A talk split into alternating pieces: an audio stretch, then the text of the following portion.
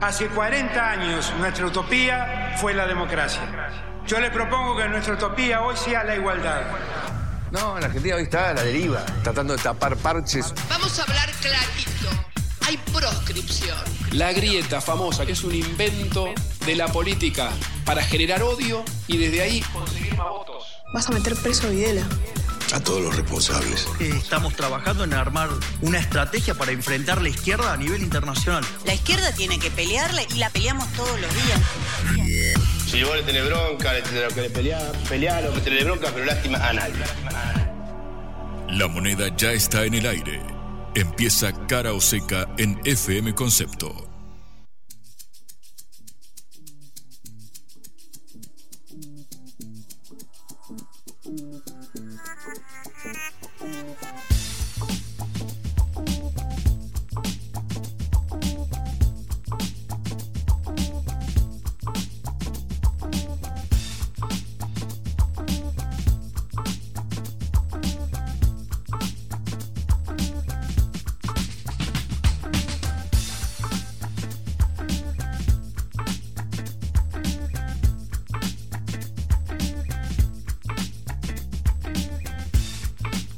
Buenas tardes para todos y todas en esta tarde de eh, agosto. Ya estamos llegando al fin de mes, ya vamos a empezar el noveno mes del año y ya se nos acerca hasta el final del año. Juan, ¿qué te parece? Muy buenas tardes, eh, Patri. Sí, eh, hoy es jueves 188 de agosto, más o menos, lo largo que se está haciendo el mes, no solamente porque estuvo cargado de información, sino porque, Patri, no hay sueldo que aguante. Yo te digo, me sobra mesa final de sueldo este momento, de lo que sucede mucho atrás las medidas económicas, pero sí, lo cierto es que estamos aproximándonos a la última etapa del año. Viste que se habla mucho de, bueno, el, el último empujón, el último esfuerzo dale que llegamos.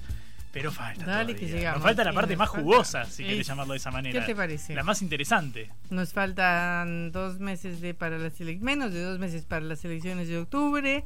Si es que hay balotaje, vamos a ver qué pasa con las elecciones, pero un mes más para las elecciones y otro mes más para que se eh, posesión el presidente, cuatro. Y en el medio tenemos toda la cuestión económica, porque claro, después se vienen las negociaciones con el Fondo Monetario, se vienen también las medidas que arresten, porque claro, obviamente entre cada periodo entre las eh, elecciones, en este caso entre las PASO y las generales, imagínate si hubiera un balotaje y viviéramos la incertidumbre durante casi un mes más, porque las generales son, claro, el 22 de octubre y las eh, el balotaje debe ser en la tercera semana de noviembre, si no me equivoco. Así que imagínate lo que será esa intensidad, pero estamos acostumbrados a vivir en Argentina. Si alguien quiere calma, que vaya a un país nórdico, Patrick. Seguro, pero por ahora más bien vamos a los países de Asia, a China y a todo el sur global, como se suele definir, porque vamos a hablar otra vez de las perspectivas de crecimiento de la economía mundial y de por qué Argentina hace muy bien en ubicarse en ese lugar del mundo que es el que más crece y el que más va a crecer. Hablando de ubicarse, vamos a ir al espectro ideológico porque vamos a hablar con una persona importante de eh, un sector del cual no estamos hablando mucho en este tiempo, que es la izquierda. ¿Qué sucede con la eh, izquierda? Porque claro, es la fuerza que, por ejemplo, en el norte del país pisa fuerte en Jujuy, por ejemplo. Sin embargo, cuando uno habla de los principales espacios en la disputa eh, presidencial aparecería relegado. Bueno, hay quien dice, Ojo que quizás votantes que optaron por el dirigente social Juan Grabois en eh, Unión por la Patria, quizás no se vuelquen del todo a masa y haya algún remanente que quede para la izquierda. Así como hablábamos en su momento con Patricia Burrich de qué pasa con la fuga de votos por derecha con Javier Milei, bueno, en espejo, ¿qué sucede con la fuga por izquierda? Vamos a hablar de los desafíos y sobre todo de la mirada que tienen desde este sector del espectro político sobre la coyuntura económica. Bueno, y después pasaremos la frontera, como siempre, para ver qué pasa en Chile, donde hay una huelga de 100.000 docentes muy grande. Y bueno, qué pasa con el gobierno de Boric, qué pasa en esta previa del aniversario número 50 del golpe de Estado contra Salvador Allende este 11 de septiembre. Y para cerrar, Patri, tomaré un tema del cual, al cual hiciste mención ayer en tu eh, editorial, que es lo que sucede con las medidas económicas, la suma fija y demás que hemos enumerado. ¿Qué sucede con los intendentes? Porque, claro, a nivel territorial hay que ver cómo se plasma eso en el bolsillo. Ayer enumeraste las provincias que han mostrado su reticencia a seguir el lineamiento dispuesto por el ministro de Economía, Sergio Massa, este domingo. Así que en un ratito ya desglosamos, actualizamos cómo viene este mapa, porque, claro, entre el anuncio y la implementación efectiva, hay un trecho que recorrer. Empezamos nuestro programa. Cara o seca de Sputnik en concepto FM 95.5.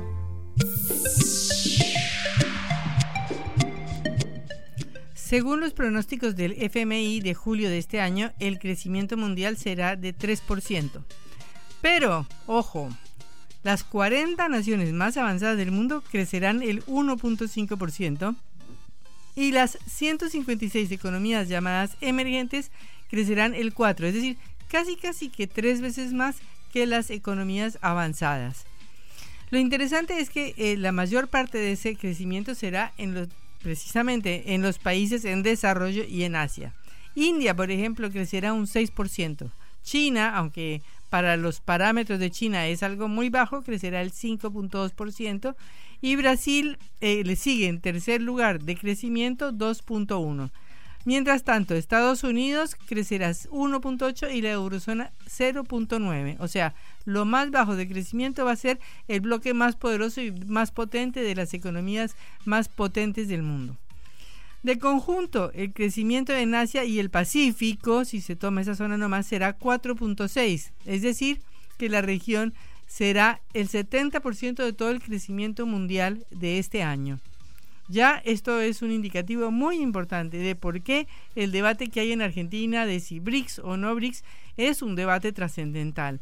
No es solamente una cuestión de eh, un giro electoral o de una posición eh, tardía del presidente Alberto Fernández, como se lo ha criticado, sino que corresponde a una ubicación geopolítica global, corresponde a que a la Argentina le haría muy bien hacer parte de este bloque de países que son los que más crecen en el mundo y los que sin duda van a definir la agenda mundial de aquí en adelante, porque la economía de Estados Unidos y de la Unión Europea, por más que sean las más poderosas del mundo, están estancadas. Eh, y eso es una cosa fundamental en este mundo en que el crecimiento económico es un factor decisivo para también conocer los alineamientos políticos, eh, y sociales, culturales y de todo tipo.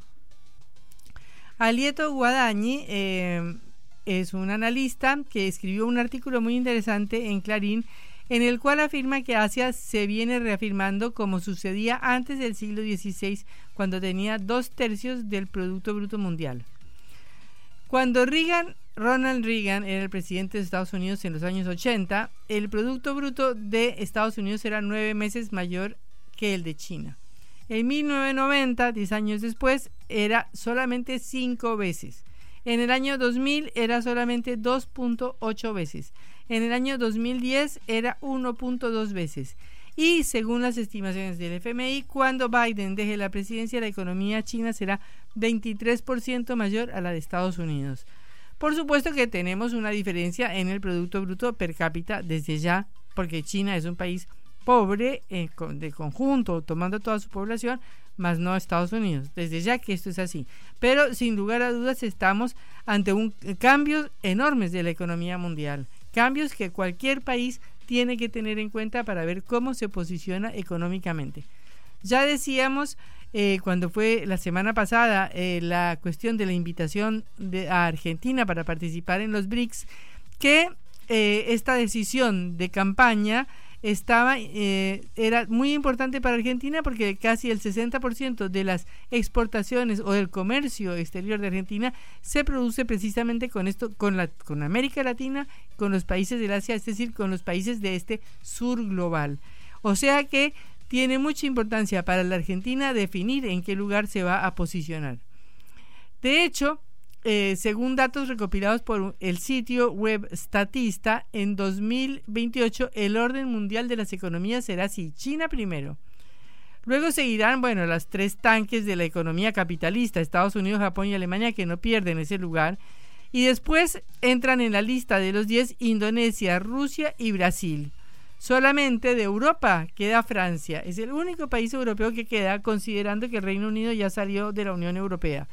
Pero manteniendo los tres tanques de la economía mundial, que son Estados Unidos, Japón y Alemania, por supuesto, de toda Europa, de toda la Unión Europea, queda un solo país, queda solo Francia. Y entre las diez principales economías del mundo son cinco las que pertenecen al sur. China, India, Indonesia, Rusia y Brasil. Aunque Rusia esté en el norte norte, pero se lo considera eh, uno es uno de los fundadores de los BRICS. Así que para decirlo de una manera gráfica decimos sur, pero estamos refiriéndonos a un concepto, a un eh, sector de países que ha buscado una alineación geopolítica alternativa a la de la Unión Europea y Estados Unidos. Y por eso es fundamental esta consideración de para dónde va la economía mundial. Porque, como dice eh, Alieto Guadañi, las economías emergentes que en 1980 representaban el 37% del PIB mundial, ahora son el 60%, es decir, casi que se duplicó. Mientras que Europa es apenas el 15%, casi no llega al 15% de la economía mundial Latinoamérica de conjunto tiene un lugar muy pobre, solo 7%, pero en todo caso está dentro de este fenómeno y quizás podría aprovechar mucho este fenómeno para crecer e incrementar su lugar. Y el grupo de los siete, que son las principales economías del mundo, tiene el 30%. O sea, estamos ante un momento en el cual las economías emergentes son el doble que el grupo de los siete. Esa es la realidad mundial y por lo tanto tenemos que tenerlo en cuenta para nuestros análisis y tenemos que tenerlo en cuenta para eh, las políticas de Argentina, porque más allá de los discursos, más allá de todo lo que se pueda decir, por ejemplo, Javier Milei dice que eh, no va a negociar con comunistas, que va a eliminar el Mercosur y todas estas cosas así como muy grandilocuentes, a la hora de la verdad son los países que garantizan el crecimiento argentino. No es Estados Unidos ni es la Unión Europea, que como vimos tienen un crecimiento de 1.8 este año Estados Unidos y de 0.9, la mitad la Unión Europea. Eh, de manera que eh, hay que pensar de esta manera para ver cómo se posiciona el país, que por supuesto ha dejado de, ha retrocedido mucho en la escena internacional, es solamente un 0.7 del Producto Bruto Mundial en este momento, pero eh, si uno aprovecha las oportunidades, si se aprovecha, como hemos dicho también en este espacio, las posibilidades que va a brindar el año próximo para toda América Latina el desarrollo de nuevas fuentes de energía, sobre todo de energía no renovable, no solo de petróleo, sino de fuentes de energía no renovable, el desarrollo de riquezas como el litio y el enorme, la enorme riqueza de América Latina en lo que alimentos se refiere, podría permitirle a la región buscando una estrategia de desarrollo conjunto y buscando una estrategia de desarrollo compartida con estos eh, países del sur global y de los BRICS, podría permitirle dar un paso hacia adelante para salir de la pobreza. Esas son las cuestiones que se deberían discutir en esta campaña electoral. Esto es Cara o Seca, el programa de reflexión y análisis de Sputnik por concepto FM.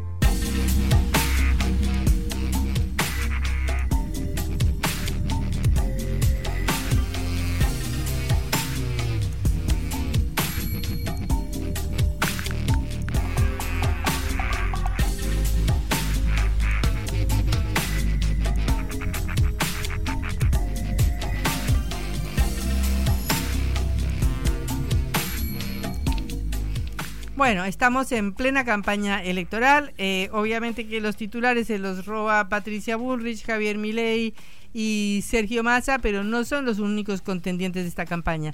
De hecho, en todas las encuestas aparece también el Frente Izquierda, eh, Frente Izquierda y los Trabajadores Unidad, que eh, aparece más o menos con un 5% en el promedio a nivel nacional.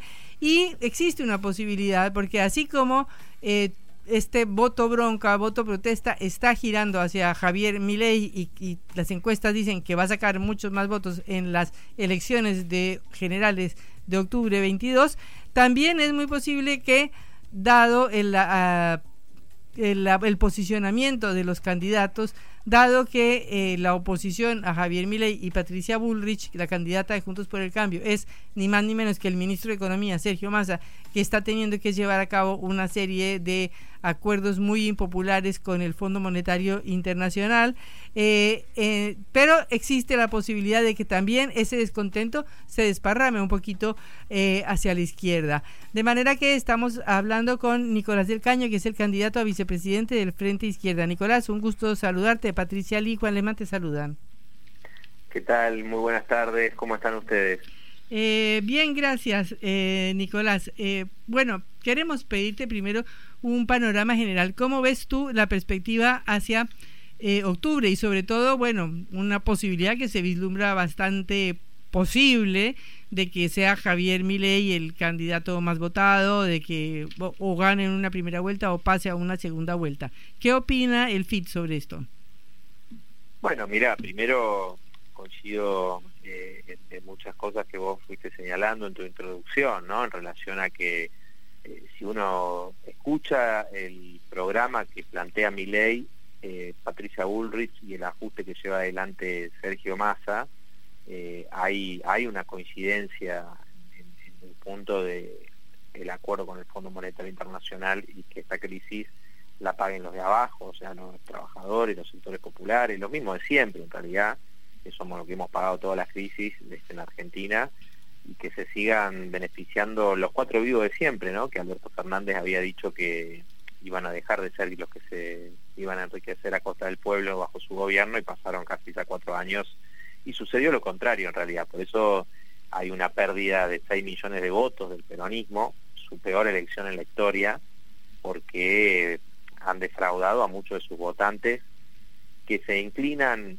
eh, en una parte a, Javier Milei, pero me parece también muy importante señalar no solamente estudios que se han publicado, sino también lo que uno percibe en, el contacto con mucha gente, que quizás quiere expresar un descontento, un voto bronca, pero no coincide con el núcleo programático, por decirlo de alguna manera, que, que sostiene mi ley en relación, por ejemplo, a avanzar en la privatización de la educación pública, la salud pública, eh, bueno, el tema de la dolarización, que ya ahora están diciendo desde la fuerza política de mi ley que eso no se va, a poder aplicar en los primeros cuatro años de su gobierno, ¿no?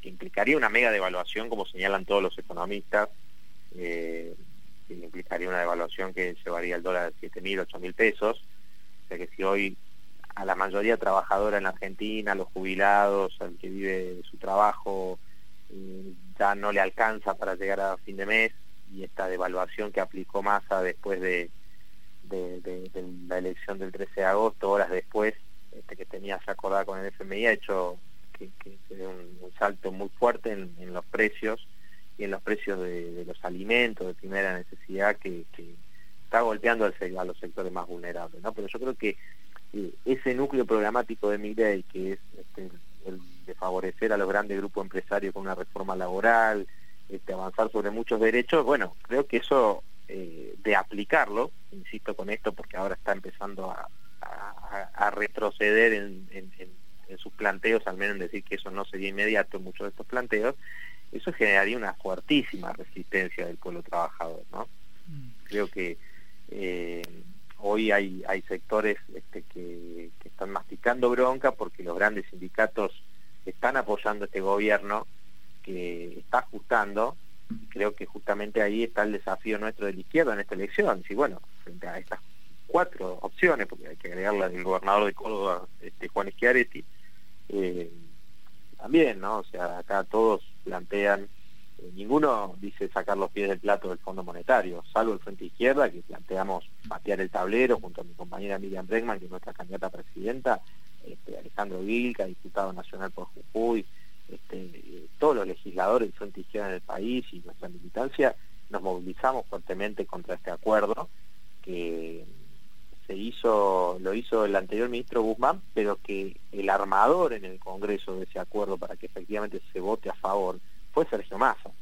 ¿no? Este, ahora evidentemente hay toda una renegociación este, y demás, pero eh, si uno eh, fíjate lo, que mm, te doy un dato para graficar, ¿no? A mucha gente que, que por ahí le parece algo lejano el tema del FMI, el aumento de los pagos de la deuda, de los intereses de la deuda en los primeros siete meses de este año, según un informe de la Oficina de Presupuesto del Congreso, fue de 300 mil millones de pesos. Y el recorte en jubilaciones fue similar algo así como 270 mil millones de pesos en los primeros siete meses de este año.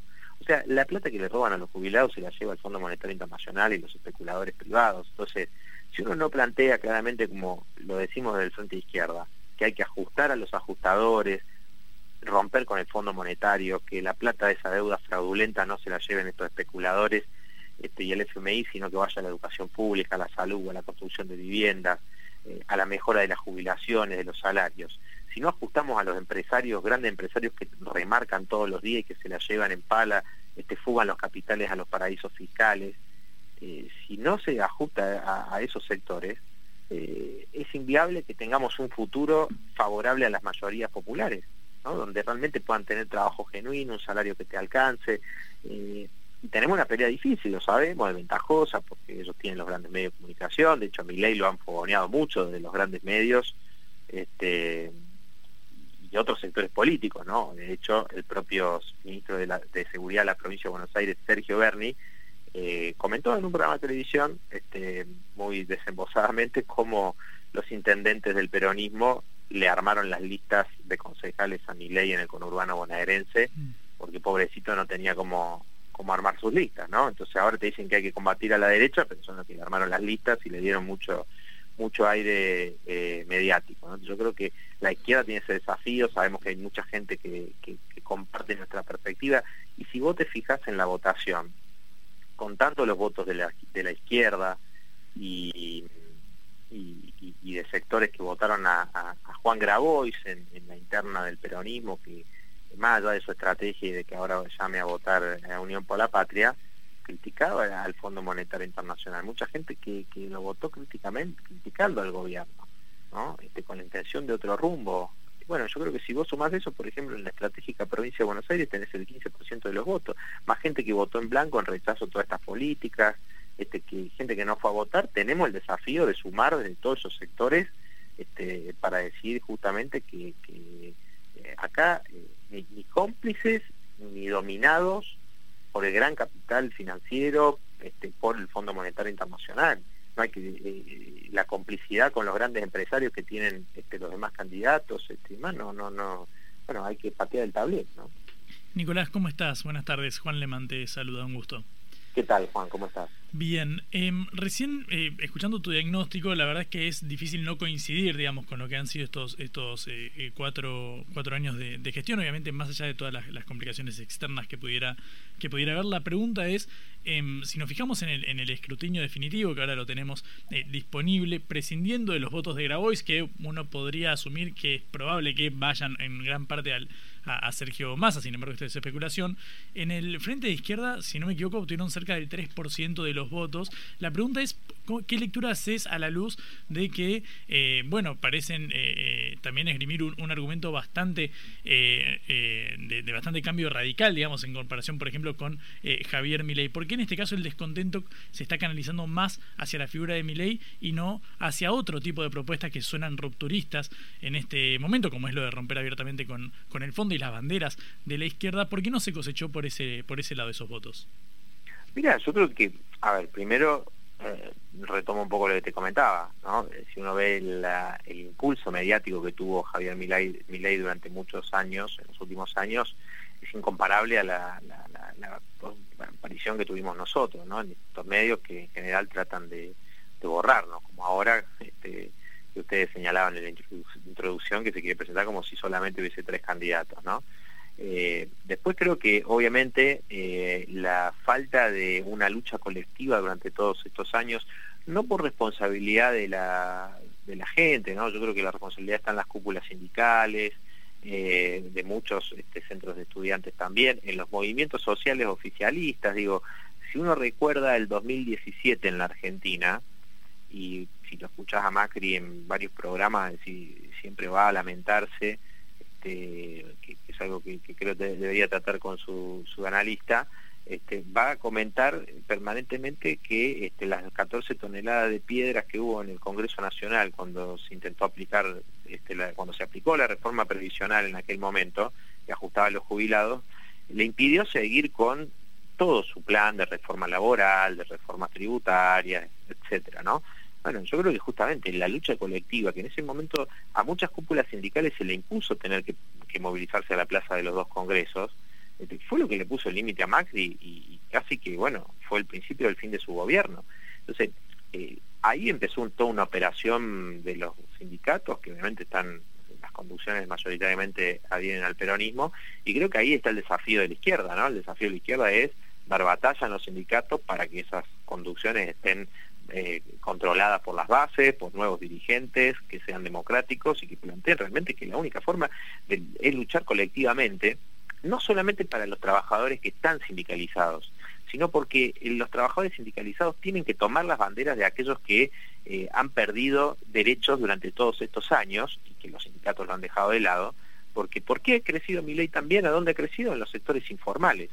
Porque a diferencia de lo que planteamos de la izquierda, que es reducir la jornada laboral para generar un millón doscientos mil puestos de trabajo genuino y que muchos de esos trabajadores informales tengan trabajo con derechos, un salario igual a canasta familiar, los sindicatos, las cúpulas sindicales restringen la movilización, este, los paros, las amenazas de paro, porque muchos ni paro hacen, este, a reclamos este, sectoriales, sin incorporar a esos trabajadores.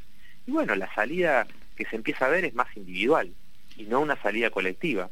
Eh, las mujeres en la Argentina pusieron en pie un gran movimiento de lucha como el, movimiento de Ni Una Menos, eh, la lucha por el derecho al aborto, demostraron que la pelea es colectiva para conquistar este, nuevos derechos, para defender los que se han conquistado con años de lucha, y yo creo que todos estos años han intentado borrar eso diciendo no, no hay que movilizarse, hay que salir de la calle, déjenos a nosotros, dijo el peronismo, nosotros en el gobierno vamos a estar a favor de los más humildes bueno, eso, el resultado está a la vista. Ahora, lamentablemente, eh, eh, hoy mucha gente, eh, producto de que está quizás más lejana esta posibilidad de una lucha colectiva, como la que vimos en Jujuy, ¿no? En Jujuy sí el Frente Izquierdo hizo una elección de 10 puntos, este, y en los lugares donde más cortes de ruta hubo de las comunidades, más una lucha más decidida de las comunidades originarias contra la reforma de Morales y el avance en la entrega del litio, Ahí tuvimos elecciones de 27 puntos, 23 puntos.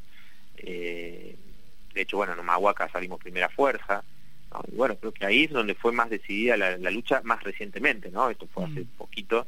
Este, y, nuestro compañero Alejandro Vilca, Natalia Morales estuvieron allí al frente. Yo creo que hay este, que, retomar ese camino, ¿no? El camino de la lucha colectiva, de la organización, este, porque no solo hay que enfrentar el ajuste actual, sino prepararse para lo que se viene y el voto del Frente de Izquierda, eh, que creo que podemos sumar un caudal mayor al que tuvimos, este, creo que, que, esos, eh, esos votos valen muchísimo este, para la elección, para conquistar más diputadas y diputados y, para lo que viene, ¿no? Porque creo que eh, mucha gente no solo valora las luchas que damos, sino que, que, las comparte, ¿no? Y bueno, hoy quizá en una elección se plantea escenarios este, muy de, del mal menor, ¿no? Bueno, votar lo menos malo y eso ya vimos dónde nos conduce. ¿no? Recién eh, estamos hablando con Nicolás eh, del Caño, dirigente de la izquierda, candidato a vicepresidente del Frente de Izquierda Unidad. Eh, Nicolás, recién hiciste mención a la palabra ajuste, que es una, una palabra que al menos en 2019, cuando llegue el gobierno al poder, pareciera venir con la idea de combatirlo. quiero preguntarte por la lectura que hace de estos cuatro años y sobre todo por las medidas anunciadas en este domingo por el ministro Sergio Massa para intentar recomponer el poder adquisitivo después de la devaluación de hace un par de semanas. ¿Qué lectura te merece esto? Mira, sobre los cuatro años creo que está bastante bastante claro, ¿no? Eh, me parece que, no, solo no se dejó atrás el ajuste que llevaba adelante Macri, sino que ni se recuperó lo que se perdió en aquel momento del salario, de las jubilaciones, sino que se agravaron las condiciones estructurales, este, los graves problemas que tienen los trabajadores, la caída del salario, de las jubilaciones, el empleo precarizado, informal, todo eso se agravó y el problema de la deuda también. ¿no? Me parece que eso, y, la fuga de capitales, digo, Argentina tuvo el año pasado, por un lado, un crecimiento de cinco puntos, que se los llevaron esos cuatro vivos de siempre que dijeron que no se los iban a llevar, y además eh, tuvimos en los tres primeros años de este gobierno un superávit comercial de 48.500 millones de dólares. Pero hoy en el Banco Central hay menos eh, hay reservas negativas. Este, tenemos, este, creo, no, recuerdo ahora cuánto era el... sí, menos 10 mil millones de dólares de reservas netas, obviamente descontando de las brutas los compromisos de deuda, sí. Claro, de reservas netas, ¿no? Entonces, bueno, uno dice, pero ¿y quién se llevó esa plata?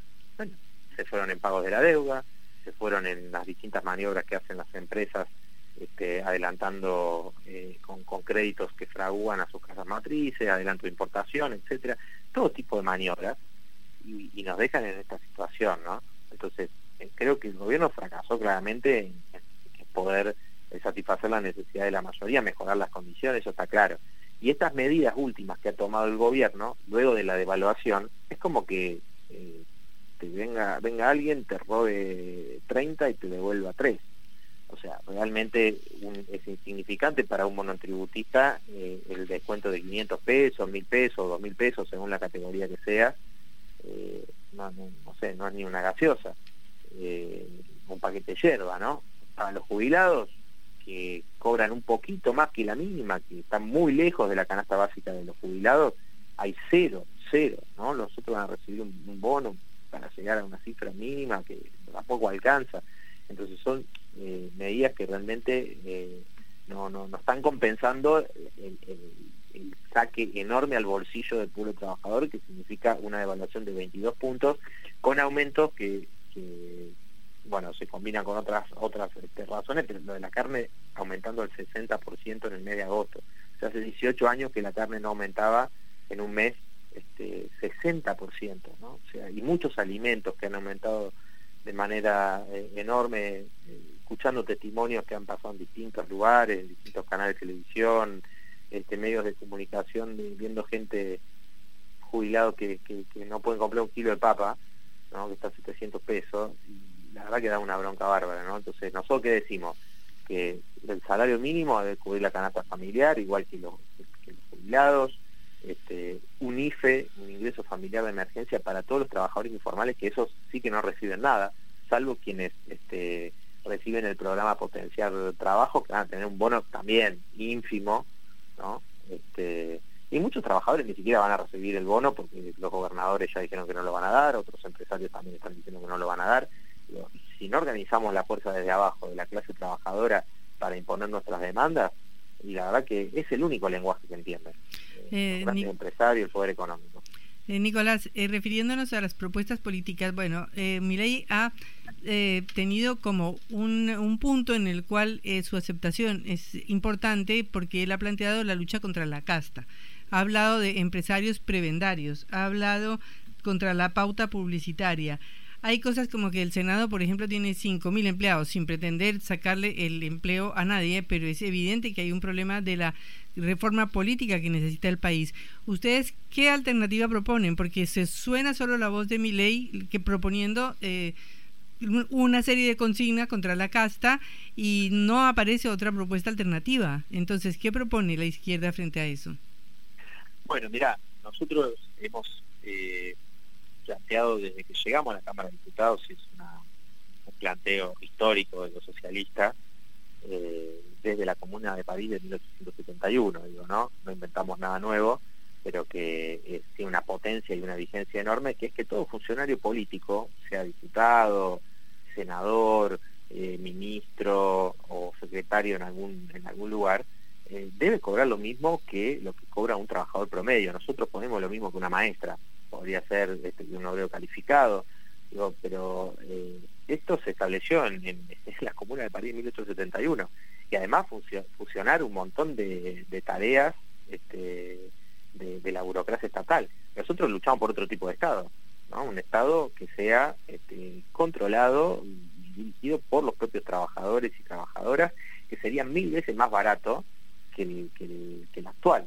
Ahora, el engaño de mi ley es que no solo que no va contra la casta, porque si vos ves sus listas, este, está llena de, políticos de lo más rancio de la casta política y empresarial terrateniente, como por ejemplo eh, Olmedo, de Salta, que es un terrateniente que está acusado por este, esclavizar, tener en situación de esclavitud a sus trabajadores en su finca, este, que ha sido menemista, bueno, pasó por todos lados, pero un ejemplo, el hijo de Menem, este, los parientes de Menem, etcétera, eh, o, del propio Bussi, ¿no? del genocida Bussi, eh, digo, más allá de que eso es una mentira, es, es falso inclusive si se aplicara lo que nosotros planteamos, de que todos ganen como un trabajador, que este, se funcionen muchas este, funciones de distintos ministerios que se superponen.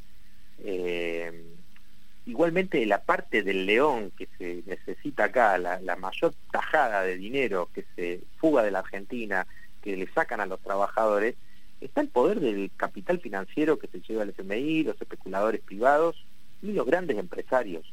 Por ejemplo, Arcor tuvo una ganancia de 25 mil millones de pesos en, el primer semestre de este año. Arcor, que es la empresa que dice, bueno, tengo que aumentar los precios este, por la inflación y así mantiene su margen de ganancia mientras el trabajador accede cada vez menos a los alimentos, productos básicos.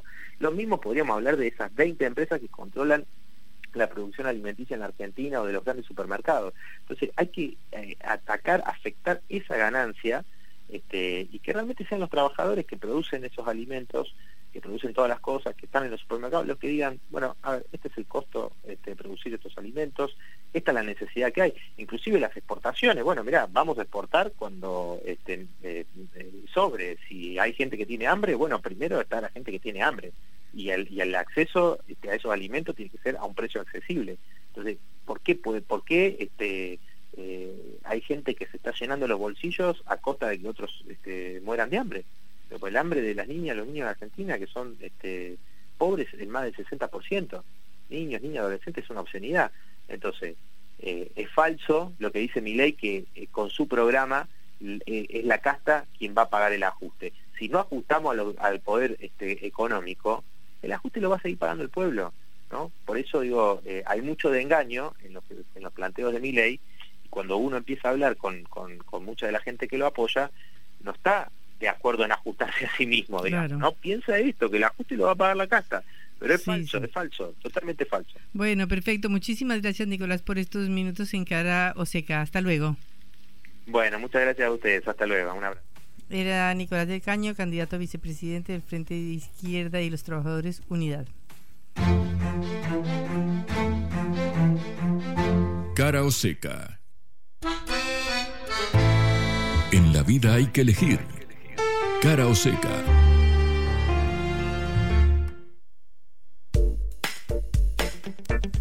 Bueno, parece que hay ambiente de insubordinación frente al gobierno, ¿no, Juan? Efectivamente, en este caso vamos a remitirnos a lo que sucede en eh, las eh, intendencias, sobre todo en la provincia de Buenos Aires. Recordamos, en la, una de las medidas dispuestas por el ministro de Economía Sergio Massa el domingo, esta famosa compensación tras la devaluación anunciada el día posterior a las primarias, obviamente dijo Massa fue bajo presiones del Fondo Monetario que pedía que la evaluación fuera del 60%, nosotros seguimos un 20%, así lo presentó el ministro de Economía. Bueno, una de las medidas centrales es este, este bono de 60 mil pesos eh, a abonar a empleados privados y públicos. ¿Qué sucede en las intendencias? Sobre todo en aquellas bajo control de Juntos por el Cambio. Bueno, lanzaron un comunicado, lo hizo Néstor Grindetti, el intendente del municipio de Lanús, en el conurbano bonaerense, en la zona sur del conurbano,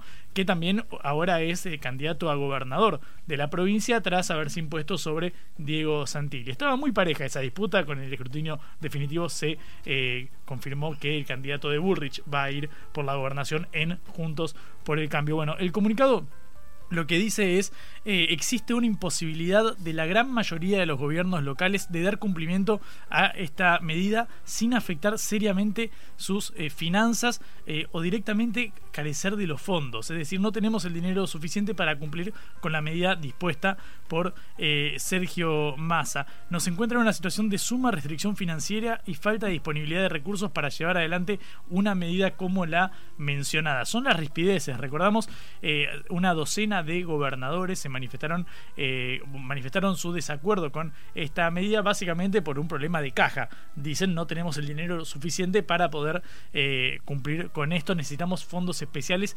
Este es el punto clave que esgrime Grindetti y obviamente todos los intendentes de Juntos eh, por el Cambio para combatir a la, al anuncio del ministro. Habrá que prestar atención, Patri, más allá de todo y sobre todo en el diálogo provincial con lo que suceda con Eduardo Guado de Pedro, que es el del Interior, es decir, quien está eh, a cargo de la relación con las provincias, pero además es el jefe de campaña de Sergio Massa. Recordamos, hasta dos horas antes del cierre, hasta perdón, dos días antes del cierre eh, de listas, esto era el sábado a la medianoche, el viernes a las 8 o 9 de la noche, eh, quedamos todos atónitos cuando nos enteramos que el ministro del Interior no iba a ser de la contienda y que Sergio Massa iba a ser ungido como el candidato de unidad, así se lo presentó. Bueno, en ese momento Guado de Pedro fue presentado como el jefe de campaña de Massa, básicamente para mantener el decoro, digamos, y las formas para el ministro del Interior. Bueno, habrá que ver qué rol eh, desempeña para intentar destrabar estas, estas rispideces que se presentan. Hay quienes especulan con que, bueno, los intendentes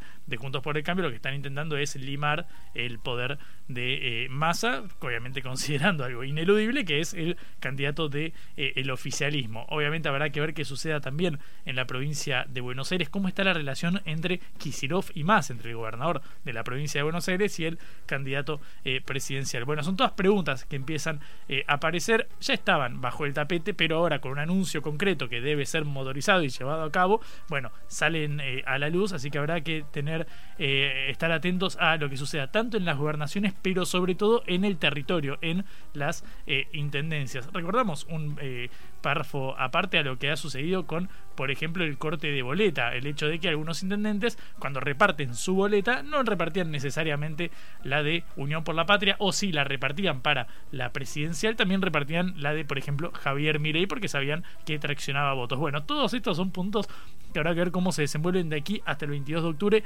pero primero pensando en septiembre. Recordamos, este bono debe ser abonado en la primera quincena de septiembre, con lo cual debe destrabarse ahora. Mañana es el último día de agosto. Bueno, son todas preguntas que empiezan a emerger con respecto a las medidas anunciadas por masa después de la devaluación. Y que, por ejemplo, Catamarca, La Rioja, provincias peronistas también han dicho que no van a pagar el bono. Por eso la docena de, provincias incluye también a las eh, algunas algunas que se podría decir oficialistas o peronistas, eh, digamos, donde también es cierto que ha eh, cosechado bastantes votos Javier mm, Javier Milei, recordamos, siempre marcando que hubo un récord de desdoblamiento de elecciones, es decir de distritos que eligieron separar los comicios locales a gobernador, como por ejemplo ayer hablábamos en el caso de Santa Fe, que era las urnas mm. el 10 eh, de septiembre y no en la fecha de las presidenciales, justamente para desligarse del desempeño del gobierno nacional ante la eh, posibilidad tangible de que haya una, una derrota en la carrera presidencial. Bueno, este es el panorama que se abre no solamente a nivel macro, sino sobre todo en los territorios y en las intendencias.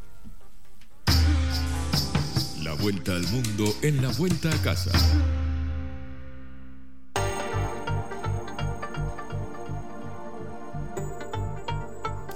Bueno, vamos al vecino país, vamos a Chile, en donde hay una huelga declarada de 100.000 docentes, es decir, uno de los conflictos más importantes que ha habido hasta ahora, eh, sindicales y enfrentamiento con el gobierno de Gabriel Boric y especialmente con su ministro de Educación.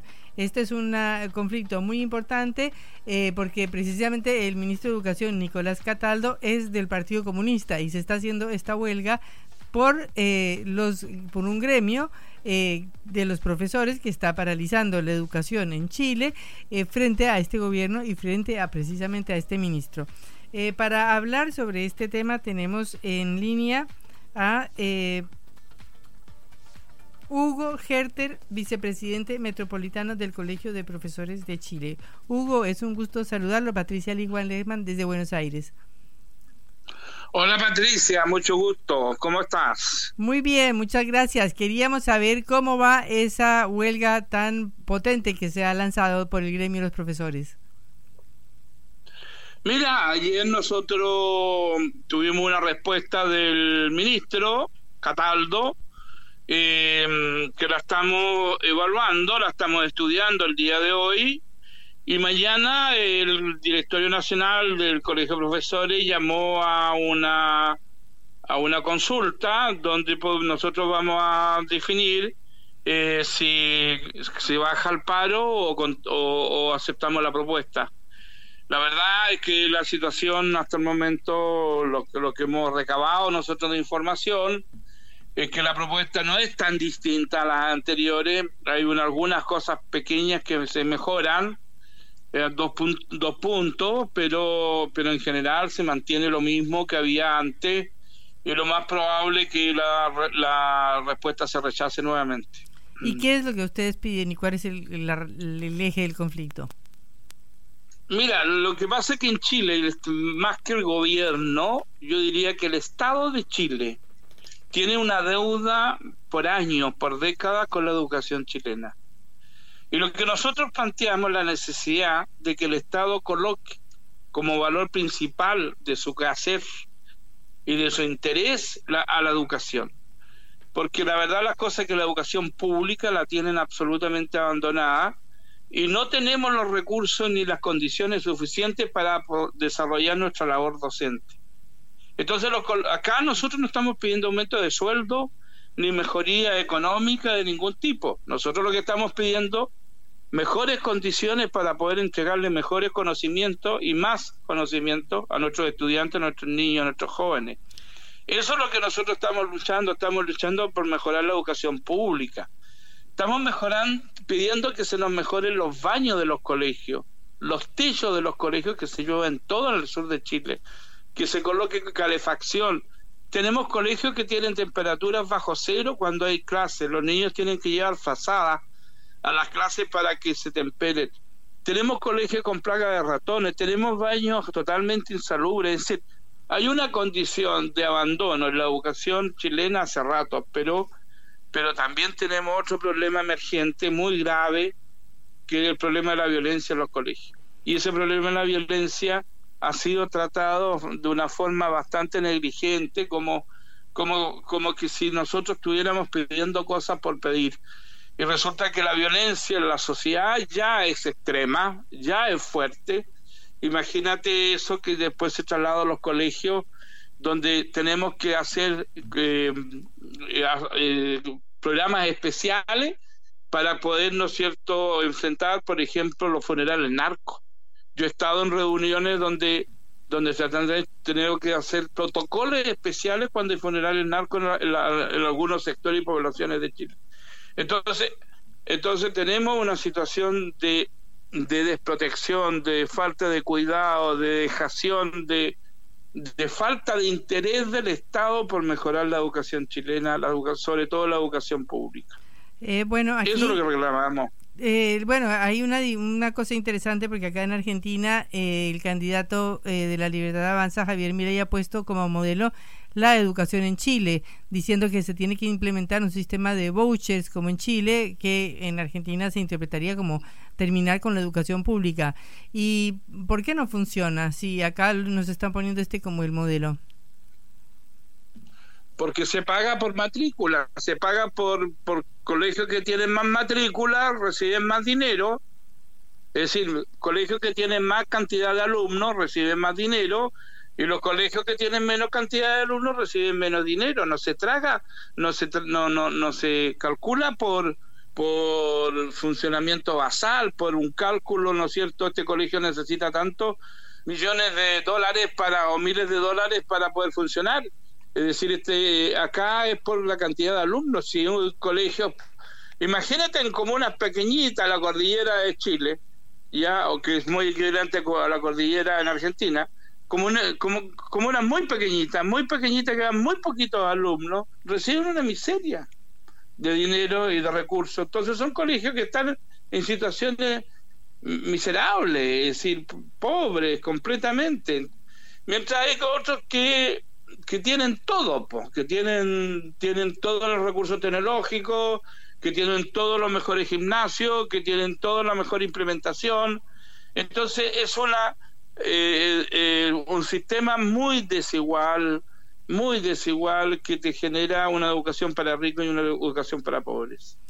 Y en ese sentido, ¿qué papel juega el eh, gobierno de, Gabriel Boric? Porque se supone que es un gobierno de izquierda y precisamente el ministro también es un ministro del Partido Comunista.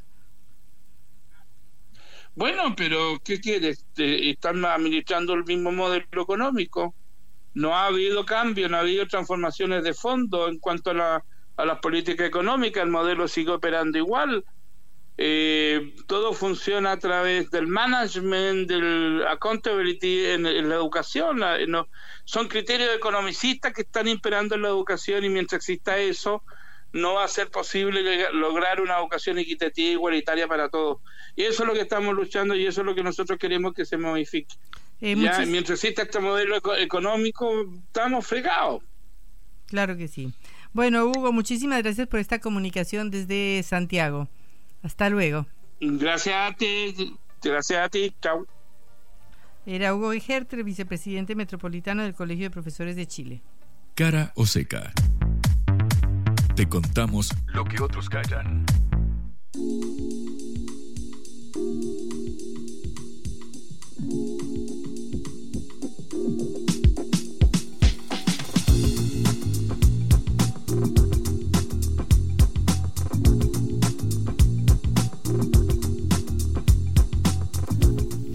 Patrick, te quería eh, comentar un, estudio que, más allá del dato, me parece interesante quién lo eh, firma. Es un dato de la Fundación eh, Mediterránea, cuyo titular o, más, más conocido referente es Carlos Melconian, el candidato que ahora tiene todas las fichas, según Patricia Burrich, un 90% de probabilidades de convertirse en su ministro de Economía en caso de que Juntos por el Cambio gane la elección presidencial. ¿Qué dice la Fundación Mediterránea? Mediterránea, eh, según el, el IERAL y un estudio que lanzaron recién, que el precio de la carne tuvo en agosto el mayor salto en 18 eh, años. Subió un 60% según informa la Fundación eh, Mediterránea. La medición que hacen es entre eh, la tercera semana de julio y la eh, tercera semana de agosto. Ahí marcan que, por ejemplo, el precio del novillito en el mercado de Cañuelas, eh, el emblemático mercado de Cañuelas, fue de un 70% el aumento